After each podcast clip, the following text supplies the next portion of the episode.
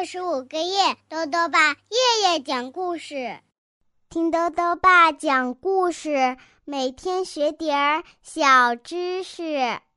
亲爱的各位小围兜，又到了豆豆爸讲故事的时间了。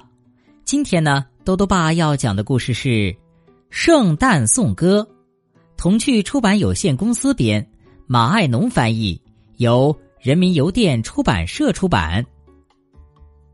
圣诞节要到了，阳光小姐邀请吝啬先生去参加圣诞午宴，可是吝啬先生想都没想就拒绝了，这是为什么呢？一起来听故事吧。圣诞颂歌，吝啬先生有钱吗？多的数不清，他把钱啊。都藏在了地板底下。那么，吝啬先生花钱吗？几乎一分都不花。猜猜看，吝啬先生每顿饭吃什么？一罐儿烘甜豆，一罐儿冷的烘甜豆，因为他太吝啬了，连炉子都舍不得生。那么。你肯定纳闷儿，吝啬先生的钱是怎么来的？他开了一家工厂，做小猪存钱罐儿。吝啬先生太吝啬了，几乎不给工人付工钱，而且一年只放一天假，只在圣诞节的那天放假。那吝啬先生啊，还觉得多了呢。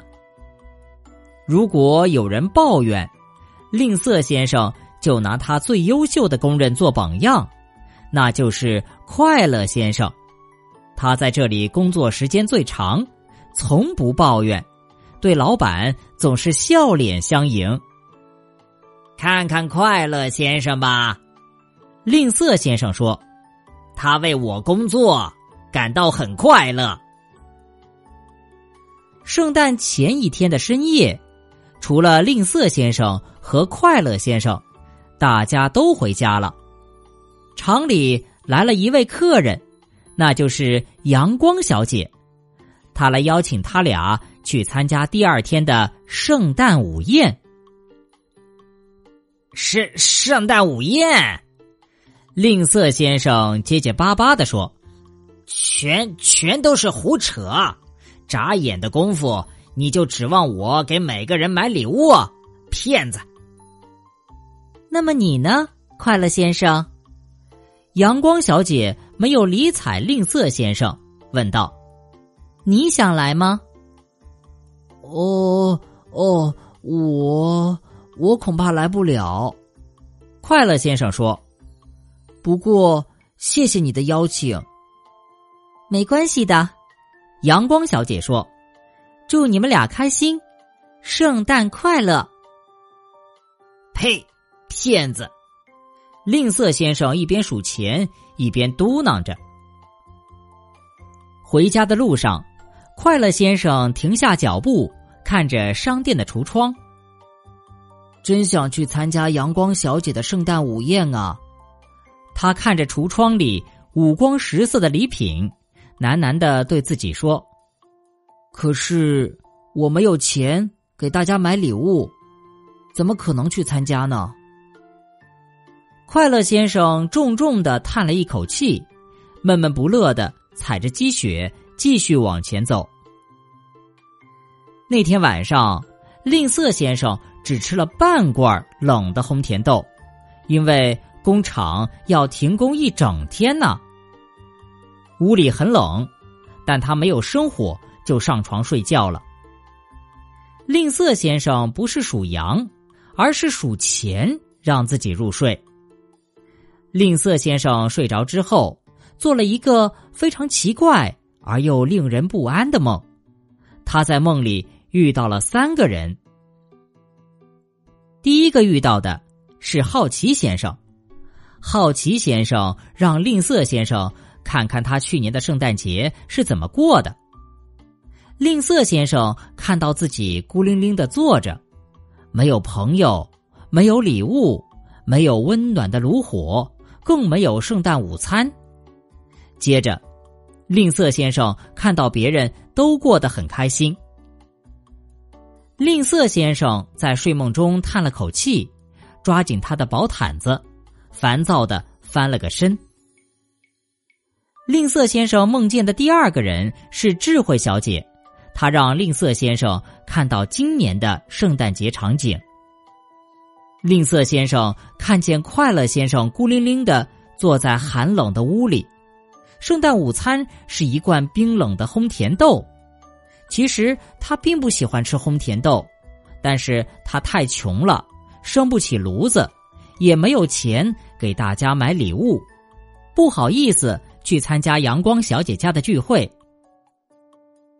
他看上去不太快乐，是不是？智慧小姐说道：“一点都不像快乐先生，倒像是忧愁先生了。”吝啬先生在睡梦中叹气。紧紧抓住他扁扁的枕头。他梦里出现的第三个人是霸道小姐。霸道小姐让吝啬先生看到未来的圣诞节是什么样的。只见快乐先生愁眉苦脸的走在街上。当这个忧伤的人跟街上的人打招呼时，吝啬先生注意到他有些异样。大家。都叫他忧愁先生了，吝啬先生惊讶的说：“他确实很忧愁。”霸道小姐解释说：“他已经不快乐了，所以大家都叫他忧愁先生。而且，这都是你的错。”吝啬先生一下子从梦中惊醒，那句话还在他耳边回荡。阳光洒进他的小屋。他从床上跳了下来，哦天哪！哦天哪！他大喊着冲出房门。吝啬先生好一阵忙乱，他从一家店跑到另一家店，砰砰砰的敲门，叫老板给他把店门打开。快乐先生正要起床，突然听见门被敲得震天响，他打开门。简直不敢相信自己的眼睛，更不敢相信自己的耳朵。圣诞快乐！吝啬先生喊道：“别浪费时间了，快快快，我们赶快去阳光小姐家。”可是我不能去。快乐先生脱口而出：“我什么礼物也没买呀！”我都准备好了。吝啬先生大声说：“你猜怎么着？”吝啬先生说的没错，他身后的雪地上有一架雪橇，上面堆满了各式各样的礼物。阳光小姐看见他们俩呀，真是说不出有多高兴。快乐先生和吝啬先生度过了美妙的一天，数不清的朋友，数不清的礼物，温暖的炉火，还有一顿丰盛的圣诞大餐。我再没别的要求了，快乐先生说：“谢谢你，吝啬先生。